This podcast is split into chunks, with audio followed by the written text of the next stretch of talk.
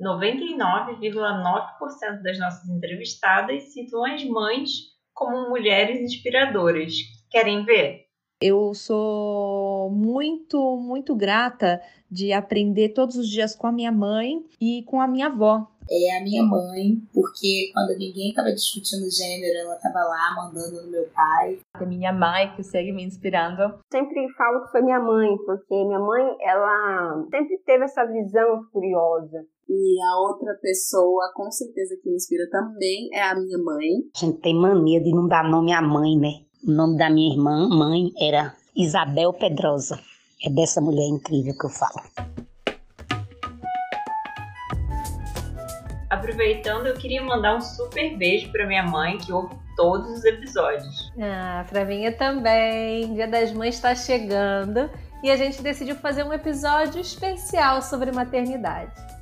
Na verdade, a gente ficou com essa vontade desde que a gente gravou o episódio 19 sobre parto com a Ariana Santos. Se você ainda não ouviu, já salva aí na sua listinha para ouvir mais tarde.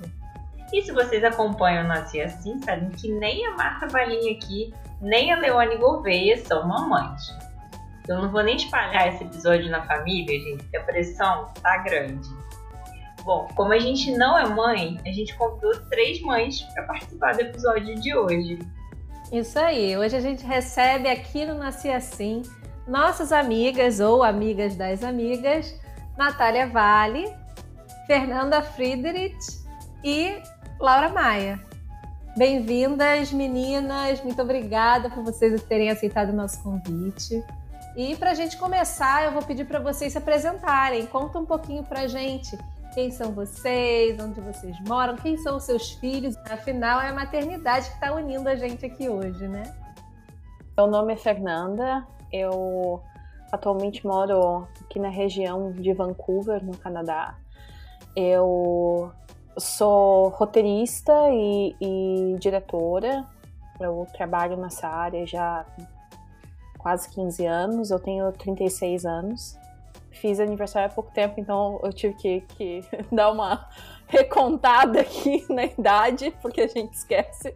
Chega um ponto que a gente começa a esquecer, assim, magicamente, quantos anos a gente tem. E eu tenho um filho, que é o Zig, ele é o meu bebê arco-íris. Ele vai. Ele tá com um ano e dez meses agora, tá pertinho dos dois anos. E antes do Zig eu tive duas gravidezes que infelizmente não foram para frente. E acho que isso me deu uma perspectiva um, me deu uma perspectiva bem grande assim do que, que é maternidade. Já logo no início, porrada na cara mesmo. E para aprender mesmo o que, que, que vem, né? Quando a gente se torna mãe. E eu trabalhei com educação, eu dei aula em ensino superior, eu dava aula de escrita criativa e cinema, enfim. E hoje eu tô, eu sou uma mãe imigrante em pandemia uh, tentando lidar com a maternidade, jornada na maternidade, que já é uma jornada solitária, com a jornada de ser imigrante, que é solitária, com a jornada da pandemia, que é solitária. Então, essa sou eu. Olá, meninas. Me chamo Laura, sou uma gaúcha itinerante. É, saí do Rio Grande do Sul, já passei por três estados, morei no Rio de Janeiro, em São Paulo, Atualmente eu moro em Vitória, do Espírito Santo. Eu sou mãe de dois, como eu costumo falar. Fui mãe, sou mãe de dois e fui mãe de dois no mesmo dia. Né? Recebi os dois no mesmo dia. E maternidade para mim é algo que se constrói no dia a dia, com amor, com trocas, com aprendizado. Eu, por essa questão de itinerante, eu sempre me vi muito eu, ele, eles e o pai deles. A gente não tinha apoio de família, né? Assim, apoio de estar próximo. Graças a Deus sempre fomos apoiados pela família e isso foi incrível. E a minha decisão de migrar para Vitória foi exatamente por isso, porque a família toda está aqui. Nós vínhamos só por férias e tal. E toda uma questão também logística. São Paulo é uma cidade maravilhosa, mas é bastante agitada. e estou muito feliz de nesse momento a gente poder estar aqui, né? Nós migramos um pouquinho antes da pandemia, então foi muito assertivo, muito. E eu trabalho, eu sempre tive um. Eu sou química sou administradora. Atualmente eu trabalho com terapias alternativas, práticas integrativas. Quando eu os recebi, eu trabalhava numa empresa que eu trabalhava 13 horas mais ou menos por dia. Eu trabalhava no Rio de Janeiro.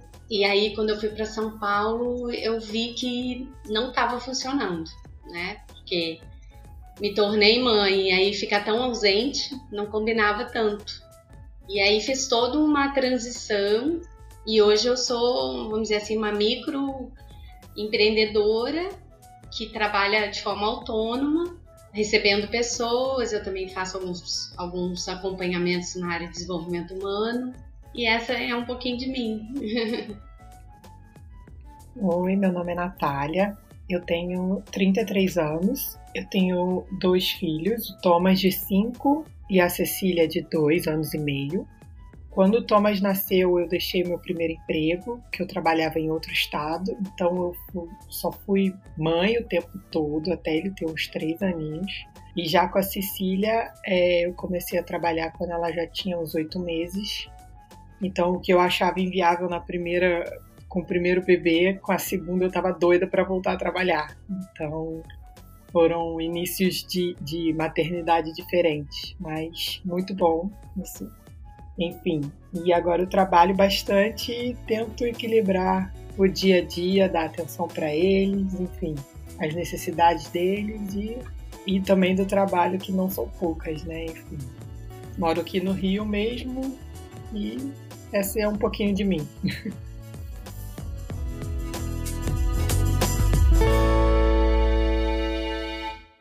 Prazer, meninas. Prazer receber vocês aqui no nosso podcast. E aí, para começar, a gente vai começar de uma forma descontraída, né? Porque assim, a gente, as mães, elas sempre têm uns, alguns bordões, né? Se leva o casaco, meu filho, é, na volta a gente compra, que mais? É, ah, quando você for mãe, você vai saber como é que é. Então eu queria saber de vocês que bordão representa vocês. Qual a frase que vocês mais falam aí é, em casa, ou que no caso da, da Fernanda, que ainda é bebezinho, né? O que, que, que você acha que você mais vai falar na sua vida como mãe? Só pra gente descontrair um pouquinho nesse começo. Bom, uma das coisas que eu mais repito assim diariamente, talvez vocês vão até rir, mas é para eles escovarem o dente. Eu falo assim, eu não vou mais falar. Eu falo assim, eu acho que é um bordão. Eu não vou mais falar. Hoje foi o último dia, eu falo assim pra eles. Agora todo mundo já sabe escovar três, quatro vezes. Aí no outro dia eles me olham e riem, riem, riem. Aí eu falo assim: vocês já escovaram os dentes? Eu falo assim. Então esse é o eu não vou mais falar, que eu falo. Não é verdade? E o escovar os dentes. É, é muitas vezes mesmo, muitas vezes. Até eles brincam, eles fazem meme com isso. É um clássico de mãe, não vou mais falar, é um clássico também. E você, Nath? Eu acho que o que eu falo muito é: esse é o último, hein? Porque eles sempre ficam pedindo para ver mais um desenho. Esse é o último, esse é o último. Esse é o último mesmo, não vai ter mais. Nossa, todo desenho é isso. Todo desenho. Vocês sempre querem mais um, mais um. Então, toda noite eles veem um desenhozinho antes de escovar o dente e dormir. Acho que eu vivo repetindo isso todo dia. Esse é o último, esse é o último. e outras frases também que eu vou começar a prestar mais atenção para a gente fazer a versão 2 do podcast. Muito bom. E você, Fê?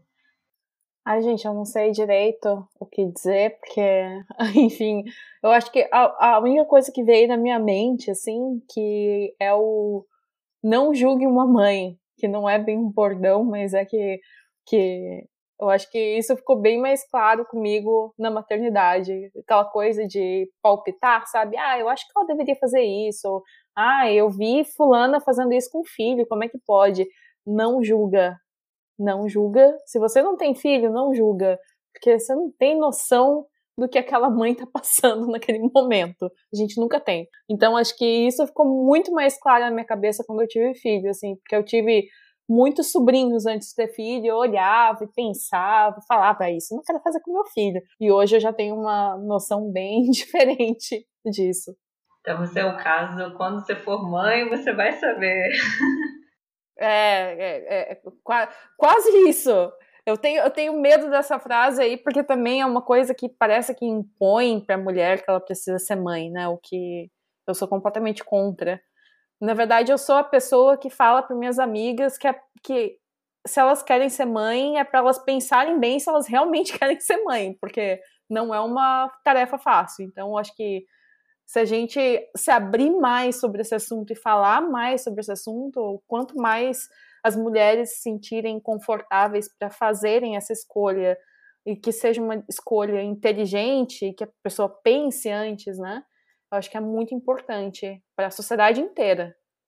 Eu e Marta, a gente está aqui desse lado, ó, do lado de quem está aí. Vai ser mãe, não vai ser mãe, entendeu? Vai chegando a hora que você tem que falar, é agora, nunca.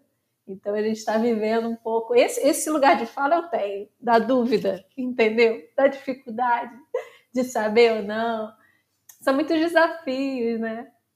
Isso que a Fernanda falou, eu achei assim, eu, eu acredito muito nisso, acho muito importante isso que ela falou, sabe? De nós mulheres é, sermos mais unidas, a gente poder perpetuar isso nos nossos relacionamentos com as mulheres próximas, com aquelas que a gente não conhece, que vai vir a conhecer, porque é um mito o fato de que toda mulher nasceu para ser mãe. Na minha caminhada de, de maternidade, eu passei por muitos estágios até chegar, né, até que eu descobri que não poderia ser de forma biológica. E aí então partimos para as outras formas, porque nós entendemos que se não era um biológico nosso, então poderia ser um biológico de outra pessoa, sim, né, como é, e tudo acontece de forma natural. E, e isso que ela me falou me ressoou aqui muito em mim, porque eu vejo no, no, na sociedade uma cobrança muito grande em cima das mulheres, que é, é assim, é, a gente é criança e começa a perguntar, ah, já tá ficando mocinha?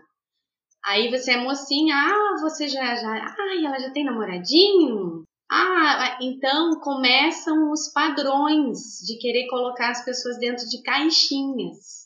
E eu acho que essa fase da caixinha, ela já passou. A mulher pode escolher. Não é isso, não, não é. Nem, nem toda mulher quer um, é, essa coisa de, ai, nasci para ser mãe, eu tenho essa vocação. Ok, tudo bem, eu acho que tem pessoas que falam isso, a gente tem que respeitar. Mas isso não é obrigatório. Você, Marta, e, e você é, é não isso não existe uma obrigatoriedade. Achei muito importante isso que a Fernanda falou e quis aí compartilhar também, porque isso é um mito, as mulheres podem escolher. Acho que existe pressão em todos os lados. A mulher é pressionada para ter filho, uh, e daí quando tem, tem todo esse lado que a Laura estava falando, e eu acho que tem, uma, tem um outro lado também, que daí já é do, do outro lado da cerca aqui, para quem é mãe, que é a pressão de que mãe você tem que ser. Então tem toda uma tem toda uma sociedade que te julga e que te coloca nessa mesma caixinha de mãe do que, que a mãe tem que fazer ou não.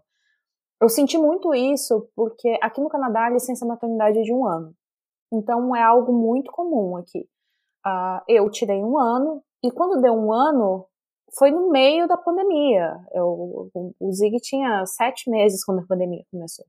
Então foi na loucura da pandemia, não, não tinha como eu começar a trabalhar e assim, qualquer um que cuida de uma criança da cidade sabe que é um trabalho extenso. Eu não tinha.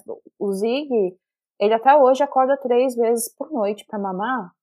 Eu não durmo direito há muito, há mais de dois anos. Então, assim, é, é complicado, entende? Não, não é uma coisa como quando ele tinha um ano, ele acordava quatro vezes por noite ainda. Então, assim, eu não conseguia dormir duas horas seguidas durante uma noite. Então, era muito complicado eu sair no meio da pandemia, arrumar um emprego e, e, e, enfim. E eu lembro de ter todo um julgamento do tipo, ah, mas como assim não tá trabalhando? Como assim? E ainda vem no lado, ah, mas a feminista não trabalha, vai ser sustentada pelo marido. Como assim? O que, que vai acontecer? Né? Enfim, vai para hoje. Hoje eu estou aqui trabalhando, fazendo minhas coisas e o Zig entrou na creche há um mês. Daí é um, uma outra cobrança. Eu, particularmente, depois de ter passado a pandemia inteira dentro de casa com ele, ter visto atraso de fala e problemas que vieram devido à falta de interação com outras pessoas, porque aqui efetivamente a gente não podia não agora um pouco tá um pouco melhor, aliás piorou um pouco, mas enfim, a gente efetivamente Natal a gente passou sozinho, passou, passamos nós três. Aqui a gente está isolado desde outubro completamente, de não encontrar pessoas na rua. A gente começou a encontrar pessoas na rua agora, mês passado, mas tá nesse nível. Então, assim, a gente passou seis meses trancados dentro de casa, eu e ele o dia inteiro. Então, assim, quando ele foi pra creche, foi um, um alívio ver ele interagindo com outras crianças, ver ele interagindo com outras pessoas. Ele tocava nas crianças para ver se as crianças eram de verdade, gente. Olha, olha o nível do negócio. E recentemente eu tive uma conversa com, com, com algumas amigas e foi me questionado: ai, mas como você não tá depressivo? Como você não tá porque ele saiu pra creche? E eu não tô, eu tô feliz.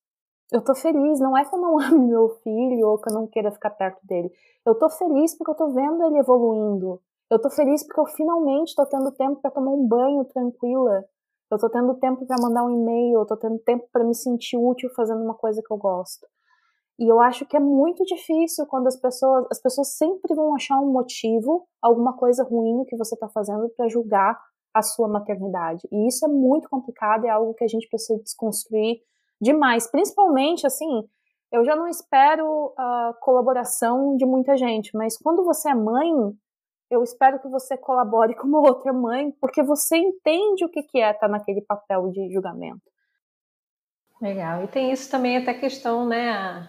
A Laura começou a falar do ser mulher, né? A gente também desde nova é meio que colocada a competir, né? Ah, porque a outra, a gente não consegue e às vezes é muito difícil você olhar para outra mulher que tem uma atitude diferente da sua, que se porta de uma forma diferente da sua e você cria empatia, né? Até quem quer, às vezes, tem um momento de estranheza para trazer para a consciência, cara, deixa, sabe? Tipo, deixa ela fazer o que ela quer, deixa ela fazer da forma que ela quer, da forma que ela acredita, né? Eu acho que isso é, é, é uma mudança, assim, porque é, é realmente é, culturalmente muito forte. E aí isso se desdobra em tudo, né? É na maternidade, é na escolha da não maternidade, é na posição né, de você escolher, sei lá, ser feminista, não ser feminista, você, cara, cada um tá aí tentando fazer o seu melhor, né? E ninguém tá, e a gente tá junto. Eu acho que isso é o mais importante, né? A gente tentar olhar e julgar menos, né? Eu acho que como isso é é importante, eu acho, pra gente, né?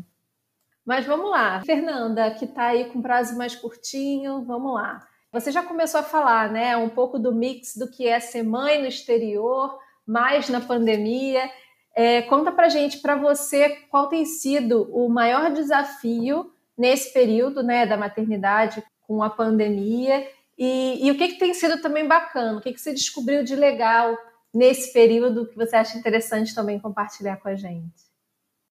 Eu acho interessante assim pensar que eu lembro de ter visto só quando eu estava no puerpério que o puerpério não era uma coisa de oito semanas que poderia tinha mulheres que passavam por isso por 10 anos. E eu acho que foi muito interessante para mim descobrir, uh, me descobrir saindo do puerpério depois de mais de um ano, sabe? Então, isso para mim foi muito interessante para eu descobrir uh, as facetas da maternidade, como, como ela é complexa, como ela é única para cada mãe.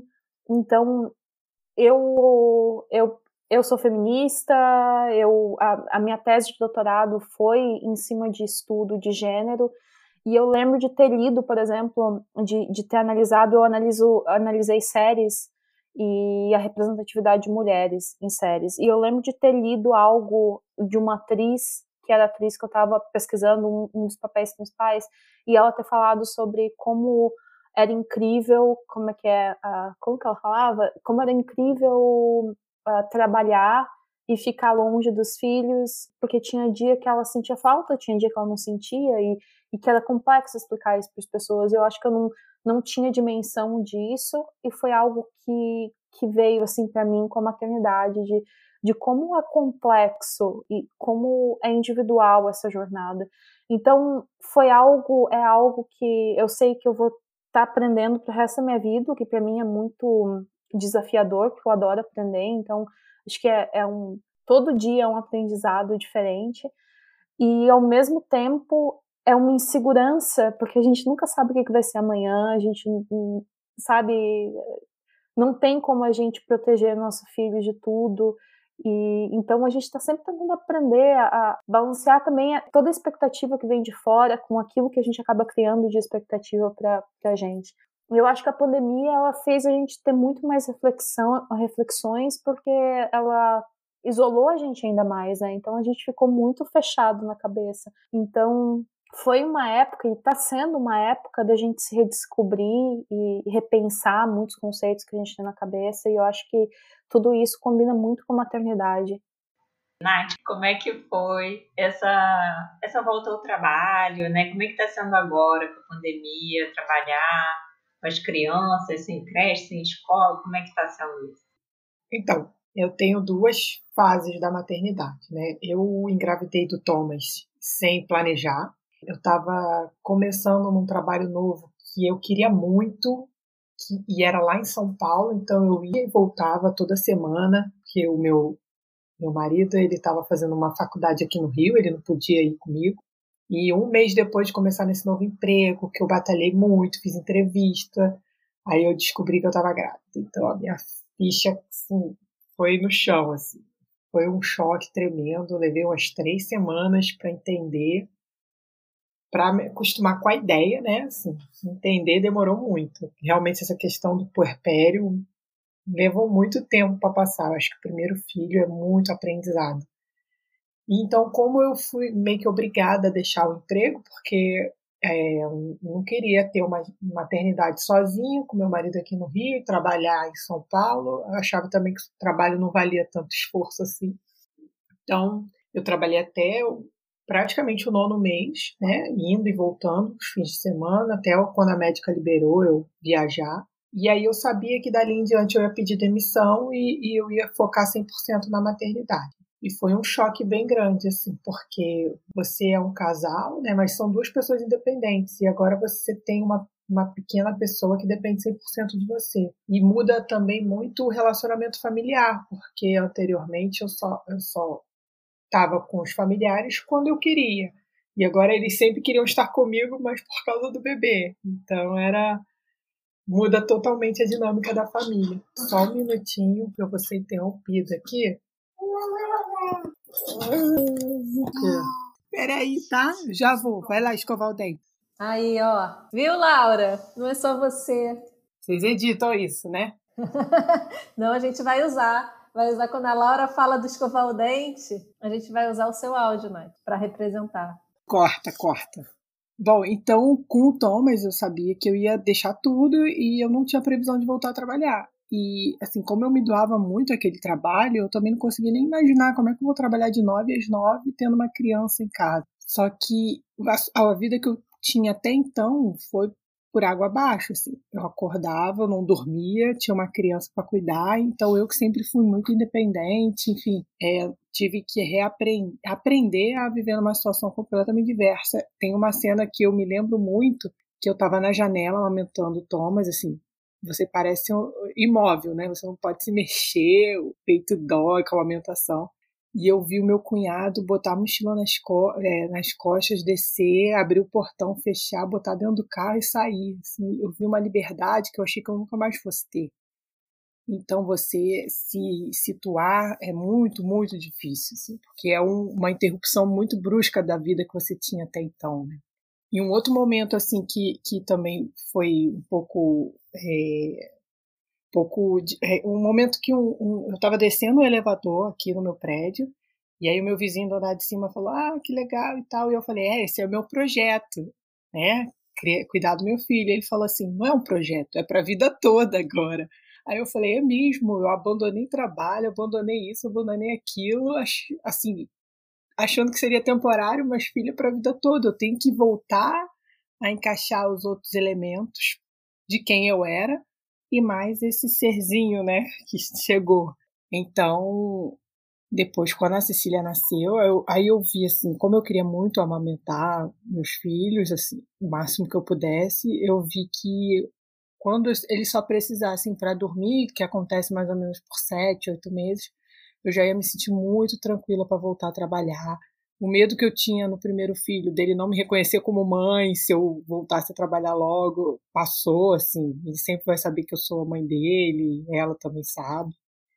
Enfim, aí o segundo filho é muito mais tranquilo, assim. Você tem os medos tão bobos, mas que na hora parece ser tão reais. E, e aí eu digo assim, se você quiser ter dois, puder ir um seguido do outro, eu aconselho, assim, porque é muito bom, assim, além deles brincarem muito.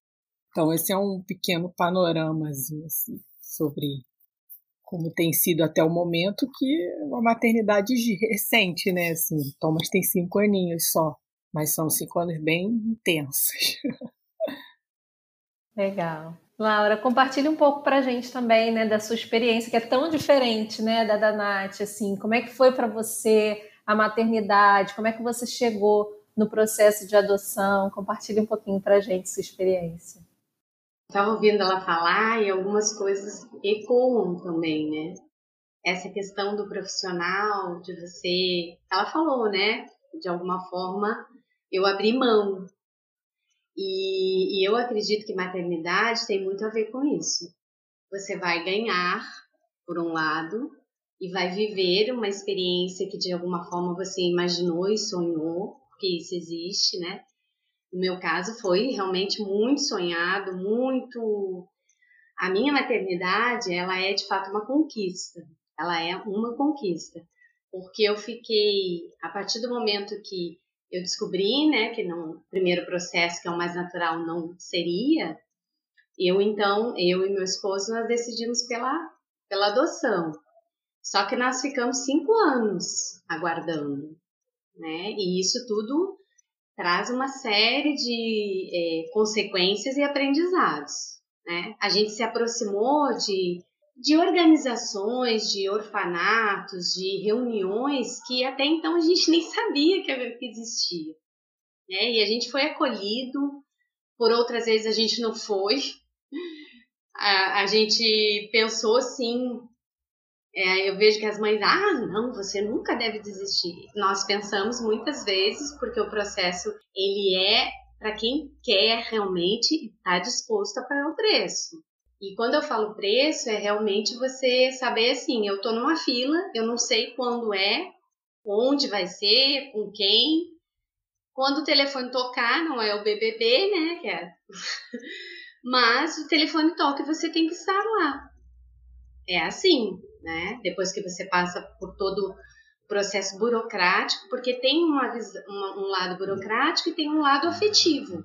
O lado burocrático ele é bem, ele é bem hardware, né? Assim, duro. Mas eu, eu, eu acho que por, por eu já ter uma maturidade, uns anos aí de voo, eu acho que eu me saí muito bem. Porque eu simplesmente deixava as pessoas falarem e eu, eu falava, é isso mesmo. As pessoas vinham e falavam pra mim, Laura, eu no meu trabalho, né? Eu fiquei sabendo que você tá na fila. Mas você tem certeza? Porque olha essa coisa de sangue e não sei e tal, tal, tal. E aí eu olhava assim, eu falava assim, gente, eu tô disposta. E eu já sabia que a adoção não era algo experimentativo em relação a, a ser mãe. Poderia ser uma experiência nova, mas uma coisa que eu gostaria de, de frisar aqui, né, nesse encontro tão feliz sobre maternidade, é que ser mãe através da adoção não é uma experiência, é algo que você, você uma vez se propondo, você assume um compromisso de responsabilidade. Essa coisa de ah, vou ver se dar certo, eu vou escolher a minha criança, isso aí é na storytelling, assim, no, no conto de fadas. Não é isso. Então, é, é, esse caminhar ele foi muito, muito enriquecedor. E depois mesmo que nós nos tornamos pai, mãe, a nossa família, nós estávamos na fila de adoção para uma criança. Nosso coração não aguentou quando a gente chegou e viu que eram dois. Eu falei, não sei como. Eles são irmãos biológicos? São. Então, quando eu os vi, né, que a, a, nós somos, o telefone tocou, como eu falei, nós, eu saí do trabalho, olhei para as pessoas e falei assim, é, ó, oh, gente, tô indo ser mãe. Tchau. e eu trabalhava lá no Projac, era uma loucura o trabalho. E eu falei assim, tô indo. Peguei minha bolsa e fui. E aí, quando eu aí, encontrei com meu marido, e, e assim, é, é realmente para os dispostos. Que você vai e volta. Quando você recebe as primeiras autorizações, você fica só final de semana, você entrega de volta para o orfanato depois. É muito difícil, né? Porque a criança está começando a entender que ela vai ter um, um vínculo. E aí, pela lei, você não pode ficar, você só fica no final de semana, você leva de volta. Quando você vai pegar, eles não querem vir, porque eles acham que você abandonou eles, já foram de alguma forma abandonados. Então, tem um lado que é bem complicado, mas tem um lado que é mágico. É simplesmente mágico. Quando eu vejo eles sorrirem, eu, eu acredito que tudo valeu a pena vale, sabe? E, e a gente tem um relacionamento muito aberto, porque nós construímos a nossa história, a gente vem construindo essa história. E eu aprendi a não sublimar a história deles que eles trouxeram antes. Então, quando eles falam eu, agora eles não falam mais, porque não é mais a história deles, né? Mas eu ouvia, eu só não alimentava. Eu tive muita gente me ajudando, psicólogas, psicopedagogas, neuros, porque eu queria, eu realmente eu me propus a, a ser mãe. Então, eu não podia dar 80% para eles. Era tudo mesmo. E junto trabalhando, naquela loucura, gente. Eu deixava no integral, eu buscava. De manhã nós saímos todos juntos, na tarde enfim, uma pessoa ficava com eles até eu chegar. Depois o pai foi para São Paulo, eu fiquei com ele sozinha. O pai só vinha no final de semana, até que a gente foi para São Paulo também. Então a gente teve muitas indas e vindas e, e sempre juntos. E essa questão das mulheres, que né, um pouquinho atrás, tem uma coisa que eu, eu quero falar, que uma das coisas que a pandemia trouxe, assim, que eu observo nas mulheres, é que essa palavrinha agora que até virou um pouco moda, né, da sororidade, ela se tornou mais viável em tempos da pandemia. As mulheres se proporam a não julgar tanto as outras, aceitar é, as diferenças e de desconstruir essa rivalidade que, que é, infelizmente, é, é cultivada nos, nas nossas crenças, referências familiares, enfim, sociedade. E eu acho que isso é um grande ganho para a mulher hoje. Seja ela mãe, não mãe, eu acho que isso vai fazer a gente ser mulheres. Eu acho que a Paula, ao ver né, tudo isso e ver eu como mãe dela, o João Ria também, mas ela que é mulher, porque eu falo para ela, minha filha, você pode ser o que você quiser. E tá tudo certo. Ela fala para mim que ela vai ser cabeleireira, professora, tem uma outra que agora eu não lembro. E eu falo, filha, não tem problema. Você, na hora você penteia o cabelo das pessoas, você vai deixar as mulheres mais bonitas. E às vezes o pai fala que não, não, Paula, você não vai ser cabeleireira. E eu falo, faz, pode ser sim. Então, eu acho que é, é isso, a gente não limitar eles, sabe? Eles podem ser o que eles quiserem. E eu faço acordos com eles. Sempre fiz, desde pequenininhos. A Paula 2, né? João Ria 3 para 4. Desde que eles chegaram, eu, eu sempre falei numa linguagem da idade deles, lúdica, mas que eles pudessem entender o que acontecia. Muito bacana esse depoimento, Laura, porque a gente fala muito da emoção de quando a criança nasce, né? Mas assim, quando a gente, quando você recebe a criança também, foi muito bonito isso, como você falou, né? Eles nascem também, né? Eles nascem também. Muito legal. Fernanda, e você também tem um podcast, né? O Mãe Aqui Fora. Fala um pouquinho dele, faz sua propaganda. Eu criei o Mãe Aqui Fora exatamente no. Cara, foi no momento da pandemia, assim, que tava bem difícil. E o Zig tava para fazer um ano e eu precisava ter um tempo meu e fazer uma coisa minha. E por sorte, meus pais ficaram isolados aqui um tempo com a gente e eles estavam visitando e não conseguiram voltar e daí eles me deram, eles me davam esse tempo para eu conseguir fazer esse podcast, o que eu fiz no ano passado e eu vou retomar agora que o que o Zig voltou para a creche, agora quando se, dá tudo certo em maio a gente tem episódios novos.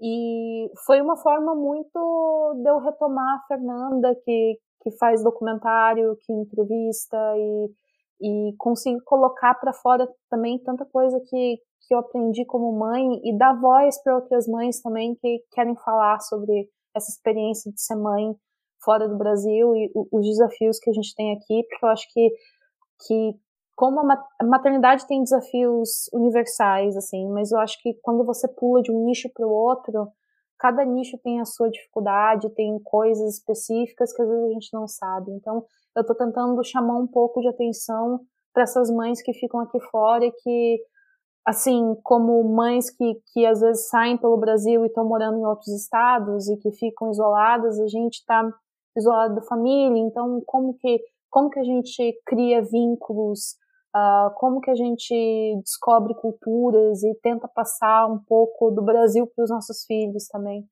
Então, o, o Mãe Aqui Fora é isso. Escuta lá. Meninas, desculpa não ficar mais. Obrigada pelo convite. Eu queria. Tô louca pra escutar o episódio, pra escutar vocês. E desculpa, viu? Um beijo. Beijo. Obrigada. Então vamos lá. É, e Nath, depois eu vou contar pra Laura também. É, vocês tinham uma ideia antes de, de serem mães, depois que vocês viraram mães, isso mudou um pouquinho? Como é que era? Como é que você achava que era ser mãe? Depois que você foi mãe, isso, o que, que mudou? Então, eu, eu acho que eu queimei a fila, né? Eu engravidei com 27 anos e não é mais uma idade assim, né, mais usual para engravidar atualmente. Então, eu só tinha uma amiga que tinha sido mãe já e ela a gente mora um pouco longe, então eu não via a realidade com ela mudou tudo, assim, porque eu lembrava, eu tinha oito anos quando meu irmão mais novo nasceu, e eu lembrava, assim, da minha mãe muito mais tranquila do que eu fui com meu primeiro filho, né? E eu não sei se as coisas ficaram muito mais requintadas ou Nutelas, não sei, mas assim, dá muito trabalho ser mãe hoje em dia, né? Parece que antigamente era mais uh, raiz, né? Não sei eu ia muito na pediatra, perguntava tudo para ela, perguntava, mas não tem isso escrito no livro? Ela não tem um livro completo com tudo isso. Eu lia com caderninho, anotando tudo, enfim. É, eu até olhei esse caderninho outro dia, era cada pergunta, que quando você está no segundo filho, você fala, nossa, eu perguntei isso mesmo. Mas, assim, e ainda mais por aquilo, por eu ter abandonado a minha vida até então, eu tinha que dar o meu melhor ali naquele, aquele projeto. Quando eu vi que não ia ser só um projeto, falei, gente, se eu ficar assim tão a ferro e fogo, assim, vai ser cansativo para os dois, né? Mas quando as suas amigas vão sendo mães, você tem muita vontade de ajudar, sabe? Para tentar cortar uns caminhos para elas. E aí bate o medo de você não ser aquela palpiteira, né? Eu sempre tive muito cuidado. Eu falo assim, olha, eu só tô falando isso porque aconteceu comigo, mas se você estiver incomodado, eu não falo mais nada, vai ser tudo bem, não quero perder a amizade. Mas assim, é porque eu senti falta de ter alguém assim, com tanta clareza do caminho, sabe? Assim, de saber que aquilo ali vai passar, sabe? Dar essa tranquilidade, enfim. Com certeza. Eu já entrei na fila do caderninho ali, entendeu? Me empresta esse caderninho que tem as respostas, que é esse livro da vida aí que a gente precisa. Você, Laura, mudou muito o que você esperava da maternidade, que é a maternidade real ali? Olha, a pergunta é Difícil. Na verdade, não é difícil, assim. Existe sim, é como eu falei, existe toda uma magia e existe também, não é que não seja mágico, mas existe o real, né? E, e, e nesse caminhar, pelo menos no meu caminhar, ele se confrontou muito, por tudo que eu já coloquei um pouco aqui, né? Da minha vida, trabalho, é, o desejo, a espera, uh, os julgamentos que são inevitáveis. Teve muito, muito, mas eu, eu tentava filtrar aquilo. Poxa, às vezes tinha pessoas que me falavam algumas coisas, e o que, que eu fazia? Como eu, eu comecei a frequentar é, instituições e participar de grupos, que isso me ajudou muito. Inclusive, eu, eu até quero deixar aqui um depoimento de para quem né, de alguma forma for ouvir isso, estiver nesse caminho da adoção, procure sempre estar acolhida em grupos que falam da adoção, né, em participar de, de, de reuniões, de, porque isso ajuda muito, né, ajuda porque você vê outras pessoas na mesma situação que você e mais, às vezes você acha que o seu case, né, ah, eu tô há cinco anos esperando, você olha pro lado, tem gente de sete anos, oito, então você começa a, a, a ser um pouco mais solidário também. Mas assim, é, quando eu fui chamada, aí ali sim caiu, né? Acho que agora nem tem mais este cair ficha, né? Porque não tem mais ficha. E aí começou tudo e foi sim bem diferente do que eu imaginava inicialmente. Bem diferente, muito diferente. Assim, é, foram uns embates. Eu já tinha um respaldo de uma psicóloga e tudo mais, ela já vinha nos preparando. Mas, assim, no início, as crianças, elas te confrontam de toda forma. Toda forma. Te confrontam com palavras, eles te confrontam com hábitos, eles te confrontam que, que não faz pirraça, tudo. E, e era em potencial, né? Porque quando um não tava, o outro eram dois, né? Então, foi bem diferente, por um lado essa parte no início, gente, você tem que construir vínculo. Isso não é fácil. Isso precisa de, como eu costumo dizer, vamos caminhar, vamos caminhar, que aí a gente vai construir esse vínculo. E uma coisa que eu sempre falava pro meu marido é assim, olha, eles estavam lá, eles nem sabiam que a gente existia. Fomos nós que fomos lá pegar eles. Fomos nós que nos prontificamos. Então não reclamo. E aí eu fui buscar pessoas, eu, eu, eu, eu andava sempre com uma, uma equipe multidisciplinar, que eu ia perguntando coisas. Além da minha família, que eu não tenho palavras para. Eles simplesmente, quando nós descemos do avião a primeira vez, eles simplesmente abraçaram eles e pronto, eles são da família, eles são da família e pronto. Então isso foi maravilhoso, eles eles foram muito, muito, eles são muito, muito amados mas voltando à pergunta, foi uma loucura. Tinha dia que eu não sabia o que eu ia fazer. Eu não sabia realmente. Às vezes eu, eu lembro que eles faziam umas perguntas ou confrontavam e eu já tinha aquela coisa assim, ó, não responde na hora, né? A psicóloga falava para mim, deixa, deixa trabalhar um pouquinho. Então eu aprendi a fazer que não ouvia, e eu botar uma música, mas é por dentro eu ficava assim, o que, que eu falo agora? E no trabalho, ao mesmo tempo, eu cheguei, é, né, quando eu voltei a trabalhar, eu tinha quase duas férias vencidas, né? Workaholic total. Eu sou uma workaholic em desconstrução. E aí, quando eu voltei, aí juntou seis meses, que a empresa já tinha aderido, né? Era mais dois, seis, e tinha quase dois, então eu tirei tudo. Quando eu voltei, eu era verdadeira estranha na minha área. Meninas, eu não sabia nada. Eu não sei, eu apaguei. E aí, muito isso, eu sou um pouco assim exigente comigo mesma. Eu voltava para casa, eu chorava porque eu não sabia mais como é que funcionavam as coisas. Eu tinha equipe, a equipe não era mais minha, já era de outra pessoa. foi um caos no início, mas tudo foi se encaixando com muito trabalho, muita dedicação, muito amor e a loucura foi passando. E nos dias de hoje tem toda uma loucura também, porque, nossa, é trabalhar, dar conta de filho, da casa, querer estar tá bem, se autocuidar. É como, acho que foi a Fernanda que falou dos malabares, né? Você, só que eu aprendi que tem que diminuir o número de pratinhos. porque senão eles vão cair. Então eu não boto mais tantas expectativas todas de uma vez. Eu primeiro soluciono os três, aí depois bota mais um pratinho, aí já pagou um. Eu aprendi isso a caros custos, assim, né? Porque eu era a doida que queria resolver tudo e tudo funcionar. Mas não é assim, não. A realidade é construir e, e se abrir para essa maternidade que eu, eu sou muito feliz sendo uma mãe, muito. Adoro, assim, ouvir a palavra mãe, acho muito legal. Ser mãe deles, principalmente, né? É uma mãe coruja, não é, gente? e Nath, a Laura falou um pouquinho do julgamento, né? Como é que você lidou com, com esse julgamento, como você está falando, né? Das pessoas querendo dar aqueles conselhos que não são bem conselhos? O que, que você fala para essas pessoas agora, um momento de desabafo? O que você quer falar para elas que você não podia e agora você pode? É, então, eu vejo isso assim: tem dois tipos de pitaqueiros, né? Tem os pitaqueiros que têm intimidade, então eles vão dar pitaco a todo momento, porque tem intimidade, então eles se acham no direito de fazer isso. E tem os pitaqueiros sem noção, que tá no, você tá na rua fala, tá sem meia, tá com frio. Aconteceu de eu estar tá com o Thomas no carrinho em Niterói, eu nem moro em Niterói, o cara no caminhão, caminhão de transporte, alguma coisa, passar, tá sem meia, ele vai sentir frio, o motorista do caminhão. Eu falei, valeu. Assim, então tem que abstrair mesmo, assim.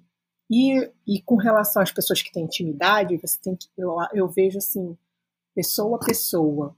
Ou eu deixo entrar por um ouvido e sair, porque senão desgasta o relacionamento, que às vezes é um relacionamento que você nem tem opção, que vai, vai ser para sua vida toda. Né? Então eu tento não diminuir quem eu sou por ter que engolir essas situações, mas eu tento pensar no longo prazo e fazer a egípcia. mas assim, e depende do jeito que fala depende do jeito que fala também. Às vezes a pessoa realmente só quer ajudar, sabe? Porque eu, eu vejo que eu queria ajudar muitas amigas. Então eu acho que quando a pessoa fala acusando, é chato demais, aí te dá sangue só. Mas quando a pessoa realmente está sendo querendo bem da situação, aí você tem que entender porque às vezes a pessoa sabe um pouquinho mais que você mesmo sobre aquilo, né? A gente tem, tem que aprender mesmo, né? Enfim, tem essa, eu divido nessas categorias. Muito bom. Meninas, a gente está já se encaminhando para o final e tem uma pergunta clássica que a gente faz aqui que eu vou adaptar para nesse nosso bate-papo. A gente sempre pergunta quais mulheres que inspiraram vocês, né, as entrevistadas ao longo da trajetória delas. E eu queria que vocês falassem quais mulheres inspiraram vocês ao longo do caminho de vocês da maternidade, né? Assim, que deu apoio, que ajudou, ou enfim, mesmo que vocês não conheçam, porque às vezes é isso, você ouve a história de alguém, você lê alguma coisa, quais, quais seriam essas mulheres, né, que vocês indicariam, que vocês ressaltariam aqui, que inspiraram vocês nesse caminho da maternidade? A minha, assim, de longa, longa, longa posição, vamos dizer assim, em primeiro lugar, minha mãe.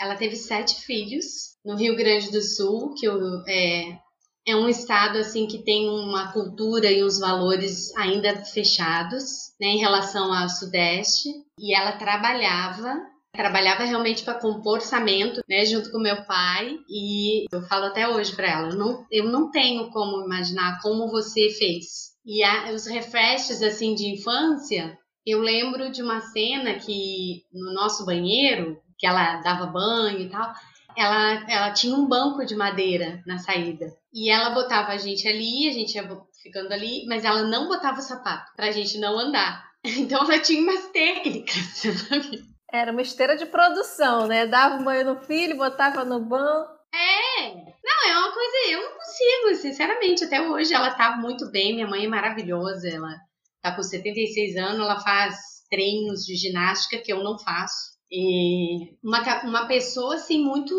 simples assim, a simplicidade. A Clarice Lispector tem uma frase que eu amo, né, que é a simplicidade é a sofisticação máxima. E ela era assim, E eu tive algumas tias também. Eu, eu tive uma madrinha que ela era minha coach e minha mentora ao mesmo tempo. E ela lidava com uma leveza muito grande. Me falava umas coisas assim que eu ficava assim, nossa, de onde será que ela tira essas coisas? Então eu lembrava muito dela. Tinha algumas mulheres no meu trabalho também. Eu, fui, eu falava assim, gente, eu tô reclamando entre aspas, que agora tem que dar conta de dois, mas eu tenho colegas aqui que dão conta de quatro trabalham mais que eu, ganham menos do que eu, e estão aí. Então aprendi também a olhar para essas mulheres e aí teve muitas colegas de trabalho que eram mães também e que às vezes viviam realidades que não eram tão favoráveis, porque quer queira quer não, eu vivi a, a fase que eu fui, fui mãe, eu e meu marido, vamos dizer assim, em carreira, nós estávamos muito bem, isso ajudou. No nosso caso, assim, a gente para poder ter essa flexibilidade, a gente contava com pessoas, sabe? A gente não dava conta sozinho, não. Então essas mulheres foram foram inspiração para mim. Além da minha mãe, minha madrinha, Almerinda, né, o nome dela, minhas tias também. E assim, as minhas irmãs, nós somos cinco meninas, né, comigo. Elas, embora elas não não eram mães ainda, elas eram grandes exemplos para mim, porque mulheres fortes, mulheres que se posicionam, mulheres que saíram para viver suas vidas, não se importaram muito com o que os outros falam. Né? Na minha família tem uma diversidade enorme. Eu acho que isso ajudou. Bom, o meu relacionamento com a minha mãe mudou bastante depois do neto, então eu, eu pude perceber uma outra uma outra faceta na minha mãe, assim, de estar tá muito junto, de querer ensinar também bastante, de, de apoiar, assim, de me ajudar a ter um tempo para mim, porque é fundamental isso. E, por outro lado, me fez repensar muito em como minha avó conseguiu, porque ela teve 13 filhos, e o meu avô faleceu assim, abruptamente, com uma doença no coração, de um dia para o outro. E a minha avó não trabalhava, não fazia nada, era só dona de casa. E aí eu fico tentando pensar, gente, como que davam conta, né? E eu falei, pô, se deram conta numa situação bem mais diversa, né? Minha mãe com dois irmãos, né? E minha avó com os filhos. Eu não vou dar conta agora, né? Que a gente tem internet, tem celular, tem Netflix, né? Amamentando, vendo série. Então, eu acho que, que foram grandes exemplos para mim. E assim, o que eu pude ver é que cada pessoa que passou por mim tinha uma tinha uma, uma característica legal assim de mãe que na hora que você não é mãe você não nota, né? Depois quando você se põe nas situações. Então eu tenho uma prima minha portuguesa que eu achava ela super firme, super rígida com as crianças, mas eu vejo que você tem que botar moral. Então, hoje eu uso um pouco do que eu vi nela, e na época que eu era adolescente eu achava que era excesso, sabe? Depois de um tempo fui agrupando várias facetas assim dessas mulheres que eu já convivi e fui formando a minha forma de ser mãe. Né? Meninas, muito obrigada pela participação de vocês no episódio de hoje. A gente adorou a conversa e a gente aprendeu muito também. E para a gente fechar, só, só, queria ouvir né, o, assim, a, as palavras finais de vocês e, e também se vocês dessem um recado para o Dia das Mães, né? E parabéns para vocês também, né? Principalmente parabéns para vocês. Bom, um conselho que eu daria, se me solicitassem, né? é para tentar escolher as batalhas com os filhos, porque às vezes eu me pego brigando por coisas tão pequenas que eu boto num cenário grande e falo, gente, é uma relação de longuíssima duração. Então eu tento assim, tento, tento conversar mais para não brigar pouca coisa, mas na hora que também tem que chamar atenção, ser rígida, eu tento também não voltar atrás, porque no fundo assim, dependendo da idade da criança, é aquilo, eles estão te testando, ou então eles estão aprendendo e também realmente não, não tem como esperar deles né, a ação que você espera. Então eu tento ponderar muito para não desgastar a relação. E eu vejo que eles acabam tendo essa relação com os outros também, sendo mais pacientes, enfim. E aí eu gosto de cultuar, cultivar isso neles. E eu vejo como um irmão é diferente do outro, que com o Thomas é bem mais fácil você lidar, e já com a Cecília eu tenho que pesar um pouco mais a mão, porque ela já veio pronta, assim, com muito mais gênio, né? E aí te ensina, te tira do lugar, né, do, do, da sua posição de conforto e você tem que também testar novas metodologias. Mas eu, então, é, seria esse o conselho. Eu também queria agradecer pela oportunidade do podcast, né? Eu sou novata, minha primeira experiência dessa. Fico muito feliz pelo convite. Um ótimo Dia das Mães a todas as mães. E, e é isso. E depois, quando vocês decidirem o caminho que vocês vão seguir, avisem a gente sobre a maternidade também. muito obrigada. Bom, Dia das Mães é todos os dias para mim. É muito bom, claro, ter uma data simbólica. Eu acho que é importante e o que eu tenho para dizer para as mães é que é, de, de, viver a, a, a, sua emoção, a sua vida, quem você é, junto com seus filhos, junto. Porque às vezes a gente tem uma tendência de querer ser a mãe perfeita. E a mãe perfeita é a que é imperfeita, é aquela que está disposta a trilhar um caminho, a mostrar suas emoções, eu falo para eles, a mamãe chora, a mamãe ri, eles me veem chorar, sempre me viram, né? Eu não, eu não me escondo para chorar deles. Então, eu acho que isso é importante para as mães. Vivam as suas emoções e também deixem eles viverem as deles e junto construam esse caminho que é o caminho do meio. Não é só de um nem só de outro, porque as crianças hoje elas são muito inteligentes. Eu falo para eles, a mamãe não falava essas coisas, a vovó não deixava, e a mamãe tinha que sair da sala, que a vovó dizia que estava na, na hora de sair da sala. Hoje em dia eles olham para você, eles, eles, eles dialogam junto nos assuntos, eles entendem tudo. Então, mães, tragam as crianças para a solução junto, porque eles podem surpreender. Então, é esse o meu recado e parabéns a todas as mães Parabéns a essa mãe maravilhosa que está aqui. A Fernanda já foi.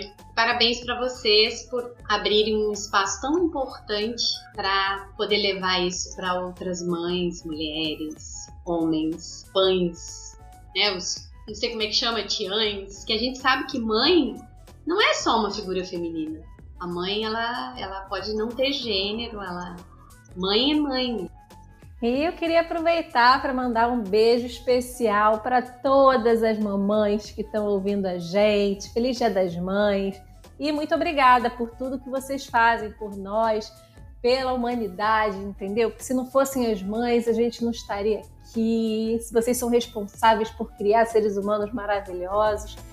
Também queria lembrar, gente, quinta temporada tá chegando, semana que vem a gente já tem episódio novo, então Fica ligado aí no nosso Instagram, arroba podcast Nasci Assim, para não perder nada. Um beijo grande e até semana que vem.